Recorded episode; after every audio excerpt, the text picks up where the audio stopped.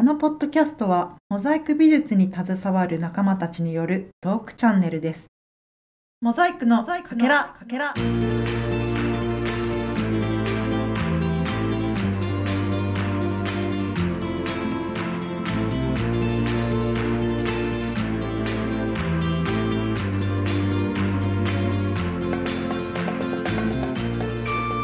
はい、皆さんこんにちは。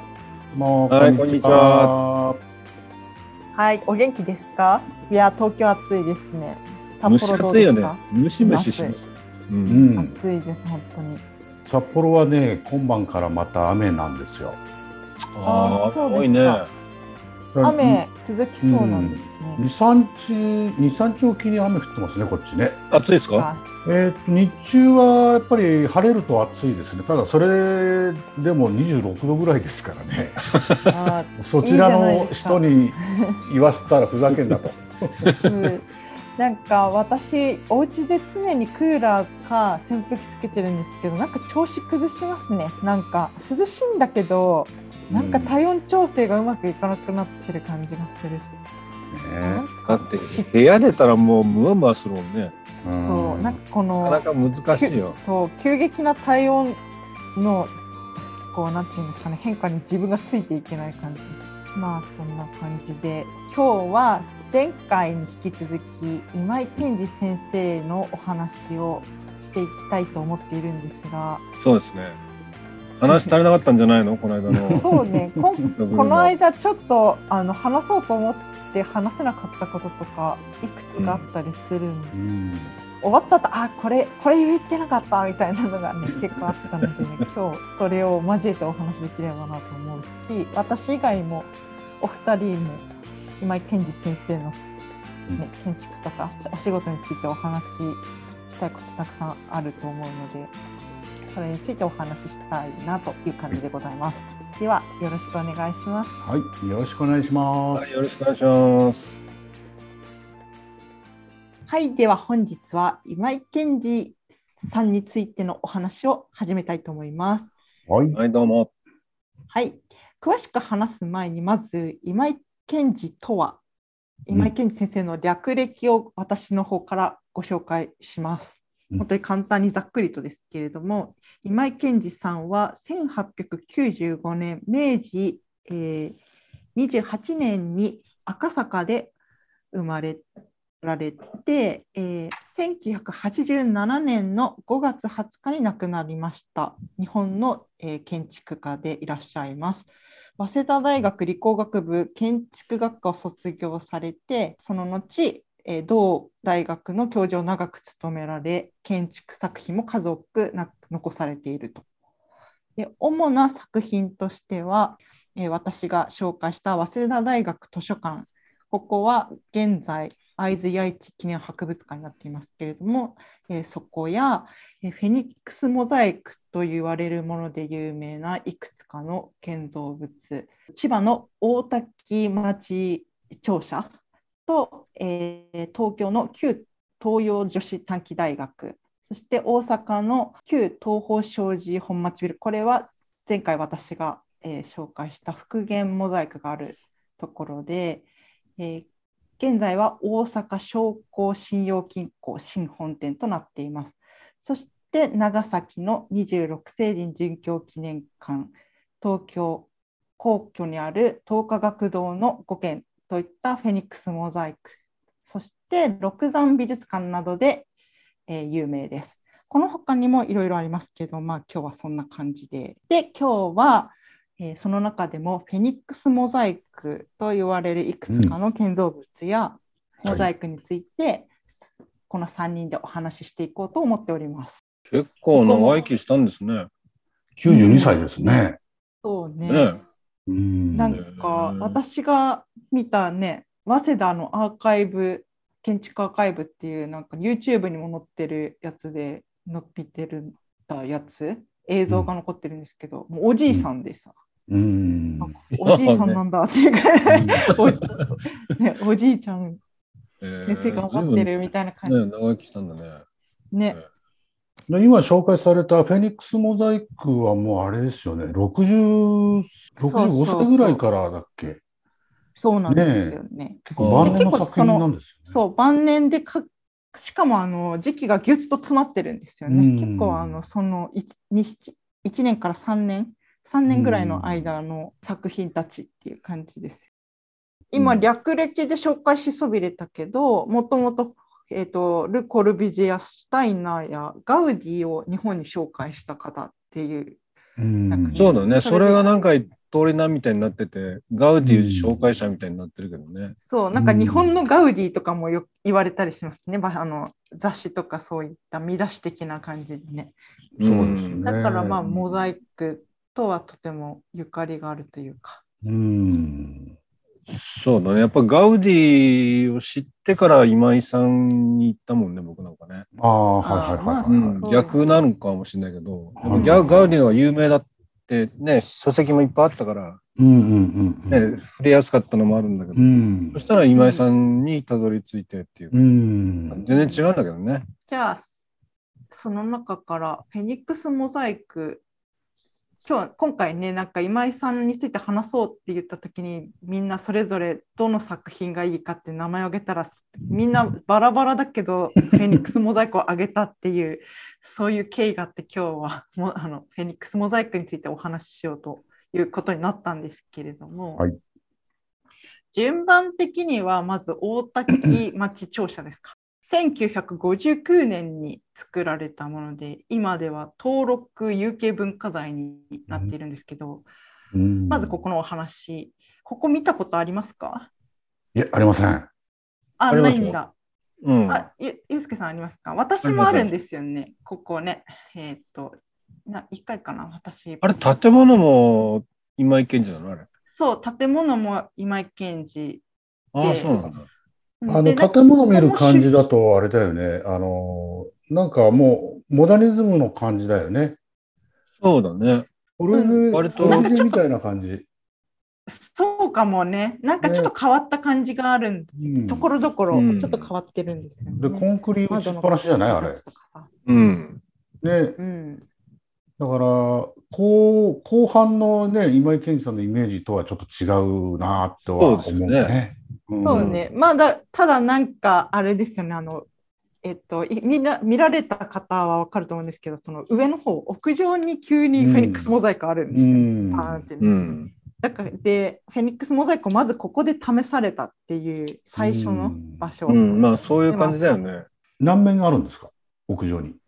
二面だっえっけとねいやああれはね2面以外にもあってなんかね二面となんか床、床っていうか、なんかね丸っ床ぽいなんかオブジェ丸いみたいな床面なとこあったですうね。んうんそうなの。ちょっと変わってるんだよね。これ何かなみたいな感じ。ただう、んすごいエネルギッシュな感じがするんですよね。なんかここから、なんかよくわかんないけど、すごい力強さを感じます、ねなんかよくわかんないけど、パワフルな感じを最初見たときうん思いましたね。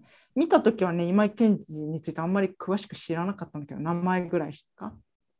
でもすごい、なんとなくあの記憶にう残っんている。確かにあそこで実験したんだろうね、いろいろ。やりたかったから。うんそんな感じがあるね。で、ここは今、えっと、去年かな、なんか修復が決まったみたいで、そういった記事が出てましたね。あああ、そうなんだ。うん、なんかね、解体が一回決まったっていうかね、解体するだったんだよね。うん、でも解体じゃなくでて修復になったんじゃない？で、住民の反対でね、で、保存されたんだもんね、あれね。そうみたい。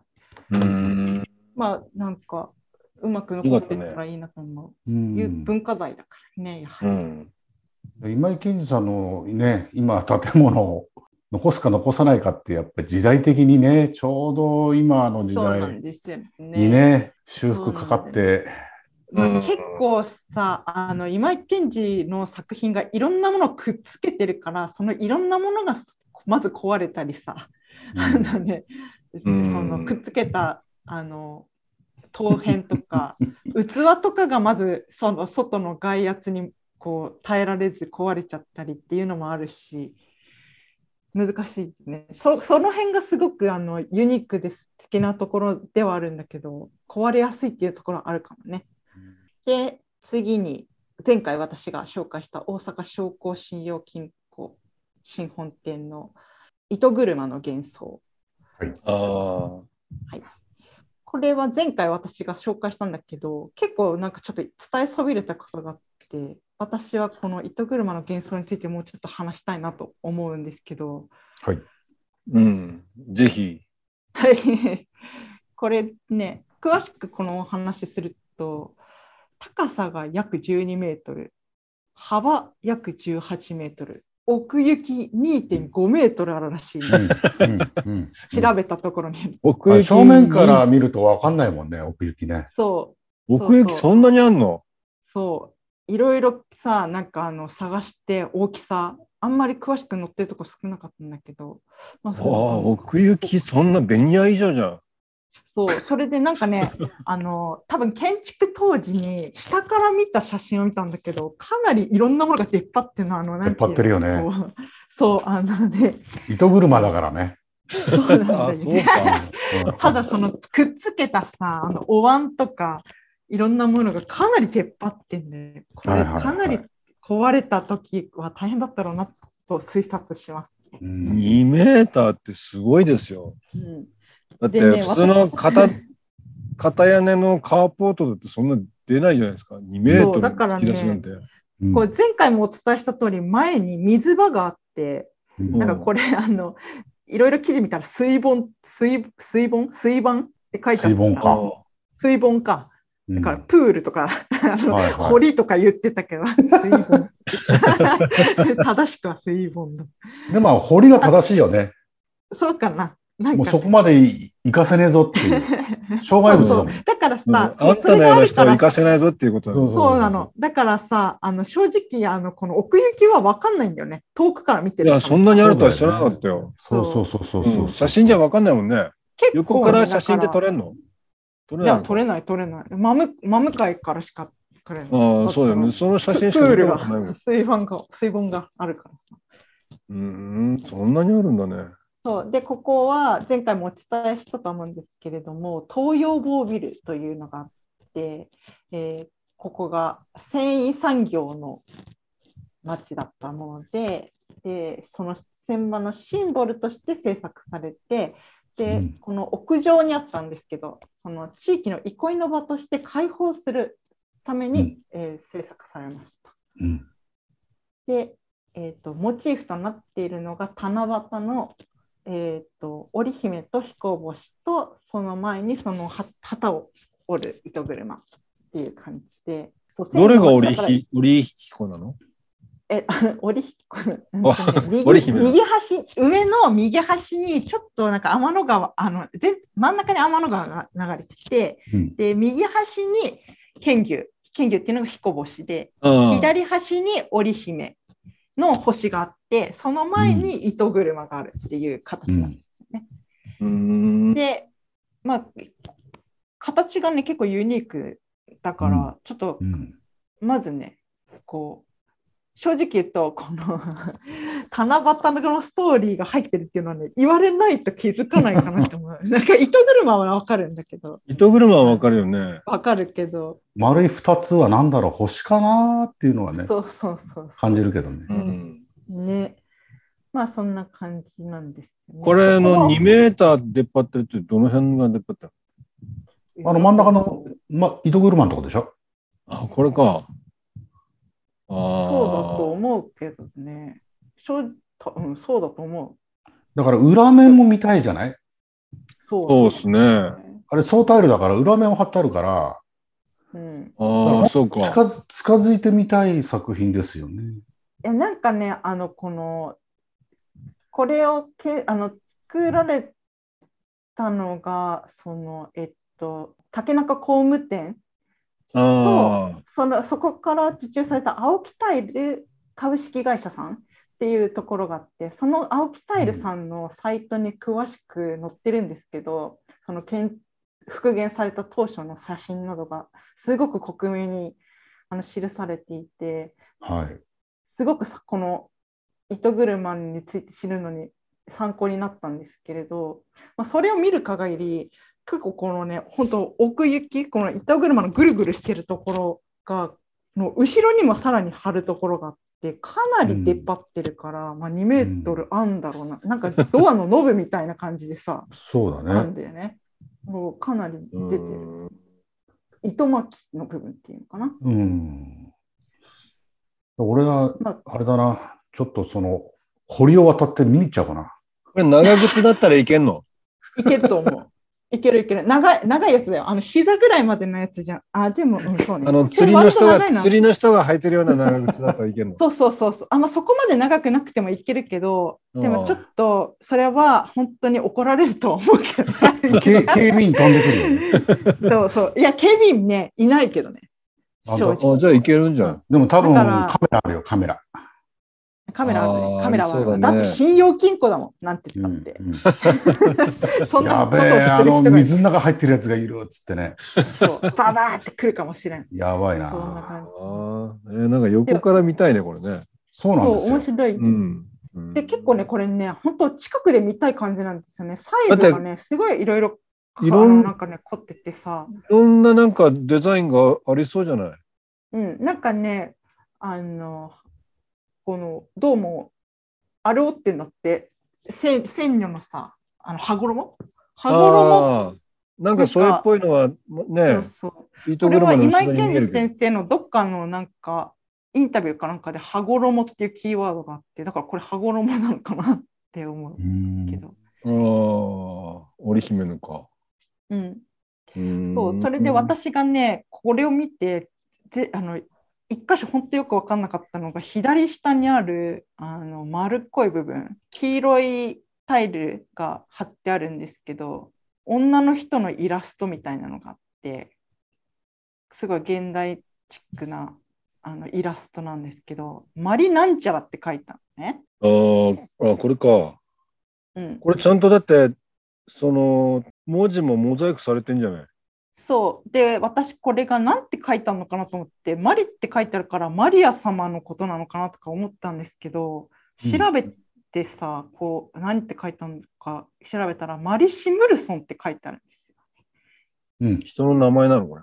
そうマリシムルソンって書いてあってマリシムルソンさんについて私知らなかったんだけど、うんマリシムルソンさんはあのスウェーデンでとても有名な陶芸デザイナーでうん。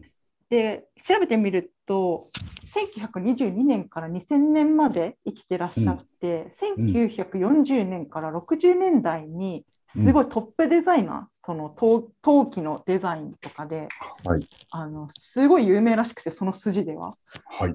でサイトがあるんですけどこの彼女がそのいろいろ作品を残されてるあの会社ウプサラエクビーっていうところの陶磁器の作品がすごくたくさんあるんですけれど、まあ、その中でこのい今井健二の糸車のこのイラストの作品があって同じ絵面っていうか同じうん。イラストの作品があって、あもう彼女に間違いないなと思うんだけどなんでここにマリシ・ムルソンいるかはちょっとよく分かんなくってねうん。それが今ちょっと知りたい謎の一つなんですよね。この丸の真ん中にある灰皿に書いてある女の人がマリさんだ。そうそう灰皿かどうかは不明だけあどでそのちょうど今井健二さんが活躍された同時期にトップデザイナーとしてすごい華々しく、まあ、いろいろと人生の紆余曲折はありつつもあの活躍された同時期のすごく有名な陶器の人でで今井健二の著作をさ私あんまり読めてないんですけどどうやらこのフェニックスモザイクで陶片とかさ陶器とかいろいろ集めていて、すごくご自身も陶芸とかそういったものがお好きだったらしいんですよね。あのうん。まあこんだけ集めたらいろんなねそうそううん、興味も出るだろうし。だからもしかしたらこの彼女の作品がすごくねカラフルで前衛的でそのなんかねポップでさこの当時すごくセンセーショナルだったらしいからもしかしたらすごく好きだったのかもしれないし何かどこの人だって言ったっけ？えっとねあのデザイナーとして活躍したのはスウェーデンなんですけれどもともとはロシアに生まれてるんです。ロシアのでのサンクトペテルブルクであブルクーで生まれていてでロシア革命の時にエストニアに家族で渡ってその後ヘルシンキに渡って、あの陶磁器の修練を積まれたっていう方で。うん。結構ねなんかねすごく素敵な作品がいっぱいあってでもなんでここにマリシ・ムルソンって書いてあってさしかもなんかサインまであるのかなみたいな。このサインだってね、わざわざ、あの、モザイクされてるから、うん。そう。よっぽどなんか意味があると思うんだけど。よっぽどなんかあったんじゃないの？うん、だからねこう旗織りだしその織姫だしもしかしたらその女性の有名な人をフューチャーしたのかも。女性ってことでだってここ彼女でも、こういうふうに実名をこうやってわざわざ時間かけてモザイクするって、よっぽどじゃないですか。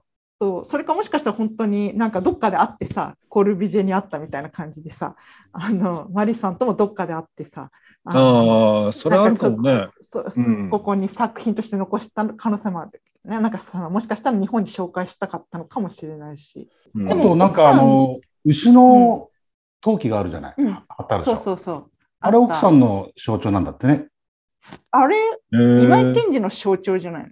今井健二さんは羊でしょ、あそうなんだ。うん、で牛年みたいですよね奥さん。あ奥様が？確か。あだからあの黒い牛はあの奥さんのイメージみたい、ーあ本当すごいにう牛ってどうなの？ん、なんかね黒い牛はなんか今井健二の作品にちょくちょくあるらしくてあのうね、丸っこいところのねあ、これか。右端の、そうちっちゃいうん。牛がいるんですようんね。私は今井健二のこ自分のサインみたいに買い付けてるのかなと思ってた。まあ本当にこれを残そうと思われたあのね安藤。忠雄先生に本当感謝ですね。もう相当なお金と労力かかったと思うけど、うんすごく綺麗に残していただいて、ね、まあこれお二人は見てないと思うので、ぜひ。うん、見てみたいですね。いやこれは本物見たかったね本当にだよね、本物見たかったね。でも、あ竹山さんがが教えてくれたけど、そうそう。タイルミュージアムにあるんでしょ？ょ一部が。ね。あ あの彦星？彦星があるんだっけ？彦星？違う違う、織姫じゃない？織姫が。あ織姫か。織姫か。そう、織姫が笠原に。本物なんでしょ？とあれ本物じゃないですかうんついてたやつ。うんそう。が、あの公園にあるやつですよね。うん。笠原の公園に。気、がつかんかったけど。あといくつかピースもね多分あのモザイクミュージアムにねひょ所蔵されてると思うんですけど。あだから復元に伴ってあの採取された現物のサンプルなんかはすべて、あの多治見のモザイクミュージアムに保存されているそうです、そうですね。あの東洋学園大学のやつもありますよね。あ、あそうそうそう一部ね。だからまずそれがいった経緯があって羽衣、うん羽衣じゃないやこの織姫様もうん。その笠原に行ったっていうこの経緯があったって書いてありましたね、うん。モザイクミュージアムのサイトには。そうですうねんでも、このね、作品は割と見やすいよね。うん、安い。うん。かわいいしね。わざわざわざわざ見てくださいっていう感じの場所を提供されてるからさ。まあ、うんそれはな多分何千万もかけて残したんだから。うん、あそこは駅からい。近いんだよねすごい近い。えっと、うん堺筋本町駅うんのその出口は忘れたけど、その大阪商工信用金庫に一番近い出口出られたら、もう出たらすぐその,、あの階段に上がるところが見えます。いや俺あそこでちょっと弁当食いますよ。ベンチに座って。はい。うん、おすすめスポット。うん。そんな見てこよう。うん、おすすめです。うん。私の今井健二の先生のお話はとりあえず。はいこんなところで、うんお次竹山さんにバトンあを、私、はい。じゃあ、えっとですね、私と今井健二っていう題名でちょっと作文を読ませていただきます。作文？楽しみ。原稿用紙何枚ですええお願いしますあの、今井健二さんとの出会いっていうか、まあ、最初にね、今井健二さんの作品見たのが、皇居にあるやつなんですよ。要するに、フェニックスモザイク、うん。フェニックスモザイクの一番最後の作品ですかね、これね。はい。一番最後の作品ですね。うん、ん東フェニック華学堂。スとして。はい。あの、東御苑にあるんですよね、皇居のね。うんうん。あー私見てないんですよね。うん行きたいな。それでこれ、私ね、25、6ぐらいの、結婚する前だからね、25ぐらいかな。若い。うん。時に、あの、私、昔から時代劇大好きで、ほう。よく大河ドラマとかね、あの、テレビみよく見ているんで、見てたんですよ。今もそうですけど。鎌倉殿見てるんですかそうそうそう。あ、見てますよ。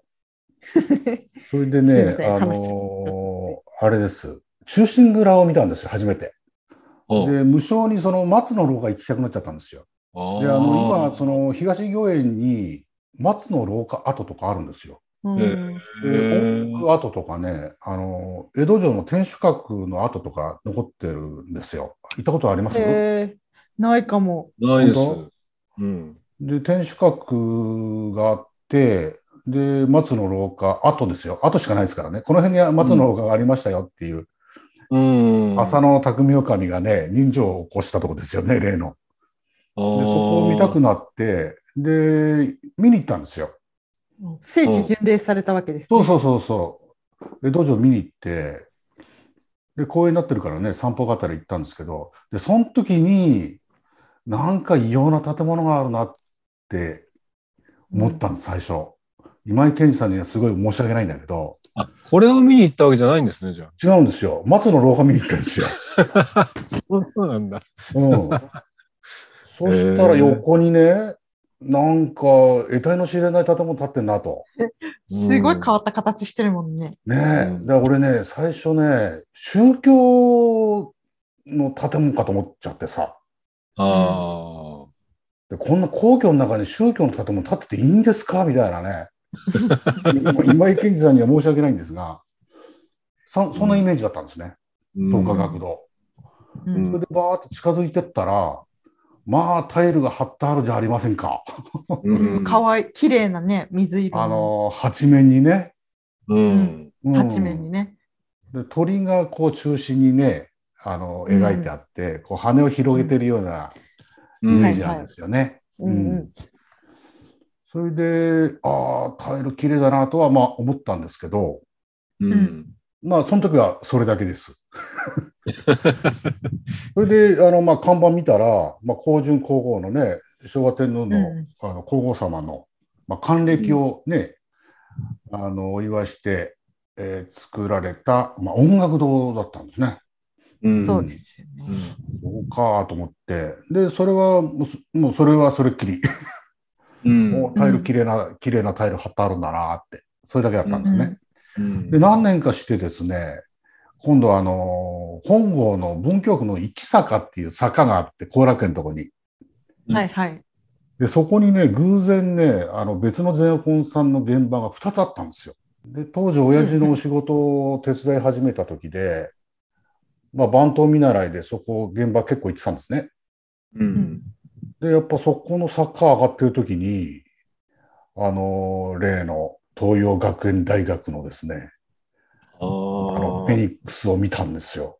うん。でなんじゃこりゃーっつってびっくりして、うん。それで、そこから、これ作ったの誰だろうって調べてったら、あの、東華学堂も今井健二さんでしたっていう、うんうん。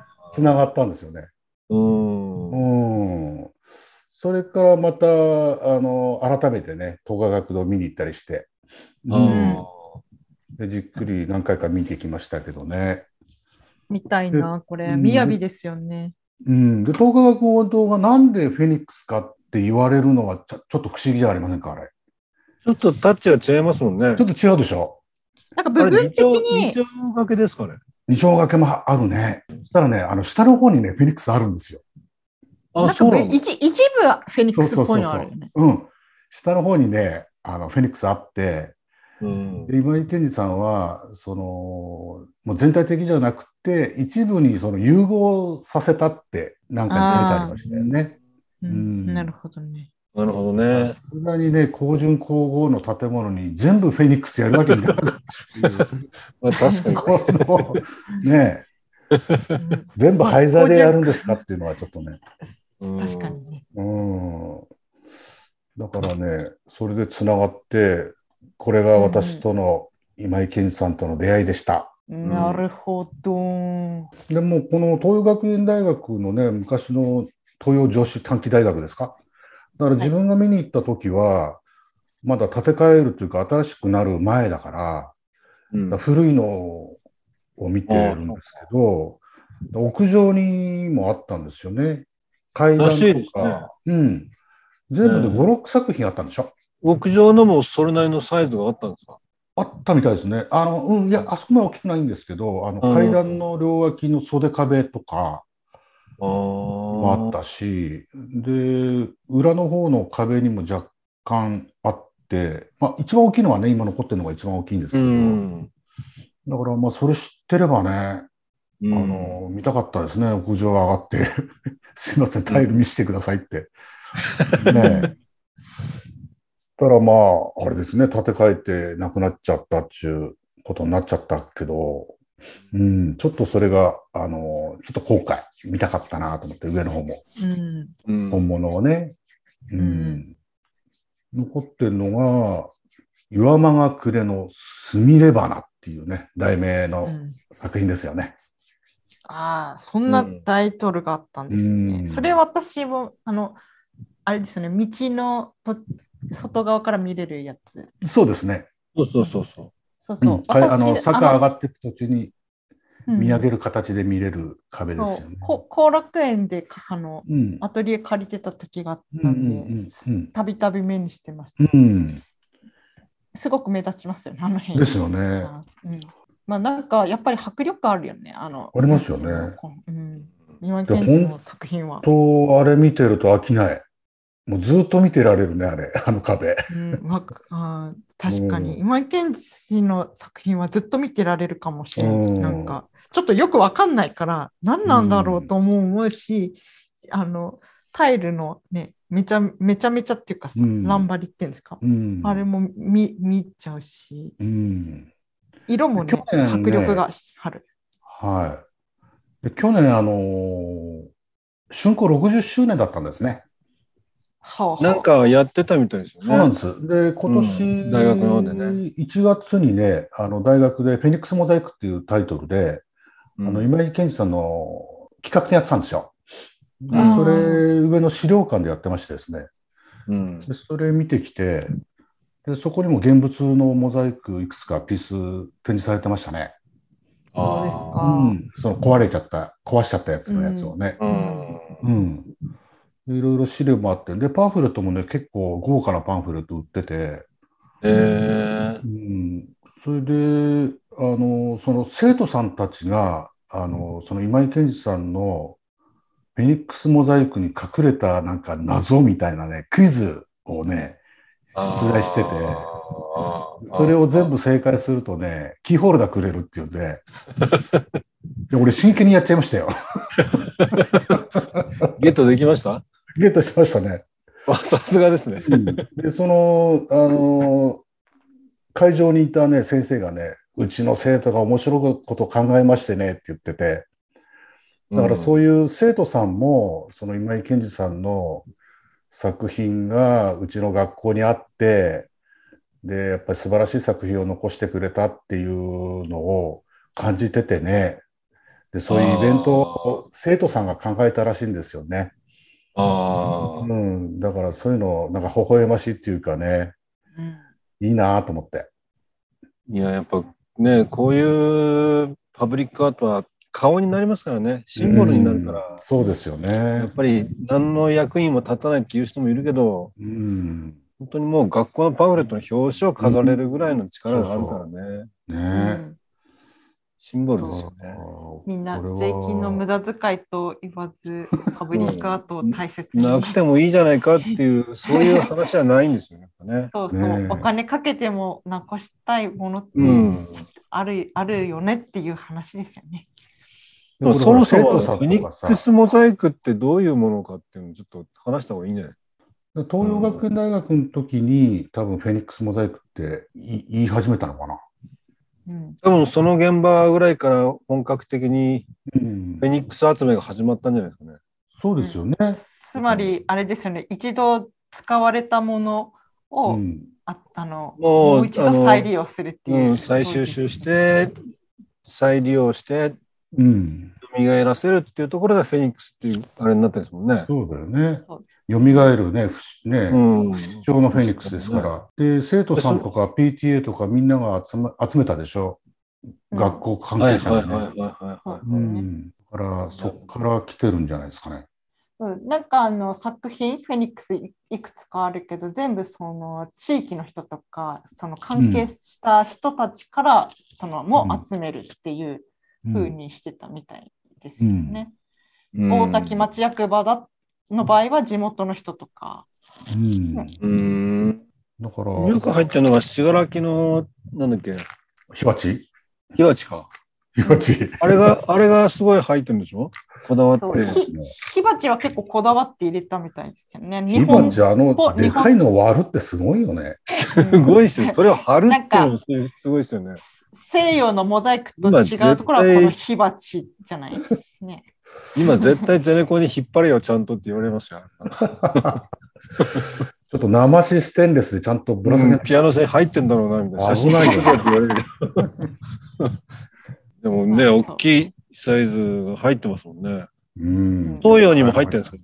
東洋にも、大きいのはないけど、うん。あそこまで大きいのはないですね。あの、あれじゃない、陶器とかを募集した募集用紙が残ってるらしいじゃない、今井健二が。あのやっぱ26星人がでかいの入ってますよね。入ってますね。26星人はかなりでかいの入ってるよね。うんなんかこれそのまま貼るかみたいなの入ってるもんね。ねえ。で、火鉢って言われなきゃ分かんないし、あれね。わかんないんですよ。正直私どれが火鉢か分かってないです。見たけど。見たけど。だってれいろんなの本当貼ってあるからさ、一個一個あれがあれで、これがこれでって分かる人は相当な陶芸オタクだと思います。本当だね。でもそこがすごいあのガウディと違うところですよね。やっぱり、ガウディのあの辺のやつは、うん。うんうんまあ、今井さんも最初にデザインはするんでしょうけど、うん。うん。割とその材料のインスピレーションでうん積み並べていくっていう仕事じゃないですか。。割とガウディの方はもうデザインに忠実にその柄で焼いて、あんな複雑だけど、そうですね。改めてちゃんとそのね、あの下書き通りにちゃんと焼くっていうのが大きな違いですよね。うんまあなんかご自身も一緒にタイル貼ったみたいなところはですね、うん職人さんに混じってね。そうですね。タイルをね、貼っていただける、いただいた当時の建築家の方々ってみんな自らタイル貼るんですよね。うん昔はタイル屋さんが一棟作ってましたからね。そうですよね。うん、建建物物さん。ももう自ら現場に出てタイル、ねなんでし、ょ？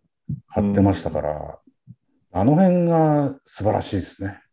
そうですよね。やっぱパワーを感じますよね。なんていうかうんそういう。だってうんめちゃめちゃに貼ってるようで、なんか結構誰しも貼れるような感じじゃないっていう絶妙な感じで貼ってますもんね。うん。まあでもエネルギーはすごいですよね。今井さんのシリーズはね。エだからいネルギーだけはもう。糸車の幻想を復元したあの職人さんのブログ読んだけど、なんか貼るの大変だったって書いてあったはい。なんかまっすぐじゃなくてめちゃなんていうの？こうわざと外してるっていうかさ線をさ。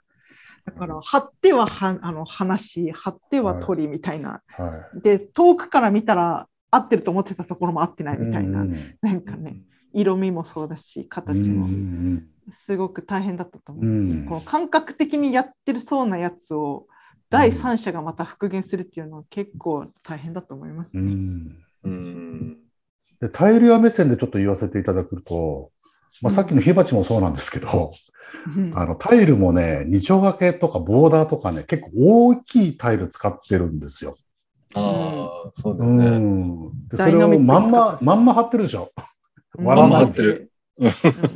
ね。で、それがさ、なんか流れる、あのー線みたいになってて、いい感じに出てますよね。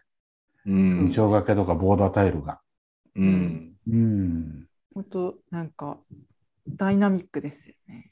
だから使い方うまいなと思って。うん本当そう。うんあとはやっぱりなんかね色味ですよね特徴的にはねうん色がやっぱりパワフル。まあ、ただなんか集まった身のものを生かそうっていうのはすごい伝わってくるよね。うん。うん、そうですね。うん、で、はい、灰皿とかそのまま貼っちゃうんだもんな。何もかもそのまま貼ってあります。だってなんかで電気屋の外資みたいなのがあるじゃないですか。あったあった。うん、ある。ありましたね。なんかね、逆に面白いけどね。うん、もうセラミック全部集めちゃったみたいな。うんうんうん。それをああそこまでまとめ上げるのはやっぱすごいですよ。うんさて、お次、宮川さんの今井健二と言いたいところなんですが、ちょっとお時間あお時間が来ちゃいましたか？私と滝山さんで割とお時間あすいません来ちゃったねいやいや話いやいやいやいやいや、まあ一回じゃ終わんないですよね。このこの人のやつね。そしたらば、次回、宮川さんからの、えー今井健二のお話、うん次週、じゃあ、たっぷりと宮川さんによる、そうですね。ちょうど今、その当時、やらんとしてるところだから、うん。あ26世紀のお話ですね、やっぱり。そうですね。やっぱりはいはいそうですよね。掘り下げていきたいと思いうまんす。そうですね。ぜひ、じゃあ、こちらは次回、皆さんお楽しみに。はい。今日はこの辺でありがとうございました。はい。ありがとうございました。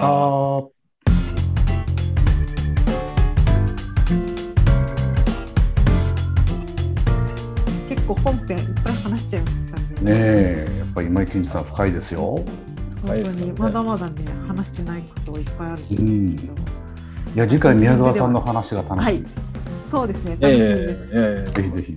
まあまあまあ。さてさて、エンディングで恒例の、えーはい土の家どうあーなってるのそっち？そっちか そっち土来たの家か。何段詰めてるんですか？今どうなってるの？この2週間でどんぐらい行きましたかね？あのね、この2週間ね、すみません、やってません。あダメ だったんですか？やってないんですよ。あの本業本業本業って言っていいんだっけ？いいんですよあ、。本業？いいんですよ。いいと思います。あの本業のちょっとあの現場現場の方がタイルタイル現場の方がちょっと忙しいのと、まあ雨と雨ちとょっと旅行行ってたりして。ああーもね、あの自分が旅行行ってる時にはね、あの原田美堂さんがねやってくれたんです。一日。あらへあじゃあうん。何段か積まれてる、7段目7段目の途中まで行ってます。うん。うん。そっか。まあいいんじゃないですか。夏だしさもう暑すぎるしみんななんか休む時は休んで。そうね。旅行に行く時は行って。私もキャンプ行きました。この間。あ、行ったの？どこ行ったんですか行きました。えっとね荒船キャンプサイト行きました。うん。えっと長野県長野。うん長野県。ソロキャン？長野とうんソロキャンじゃないグループキャン。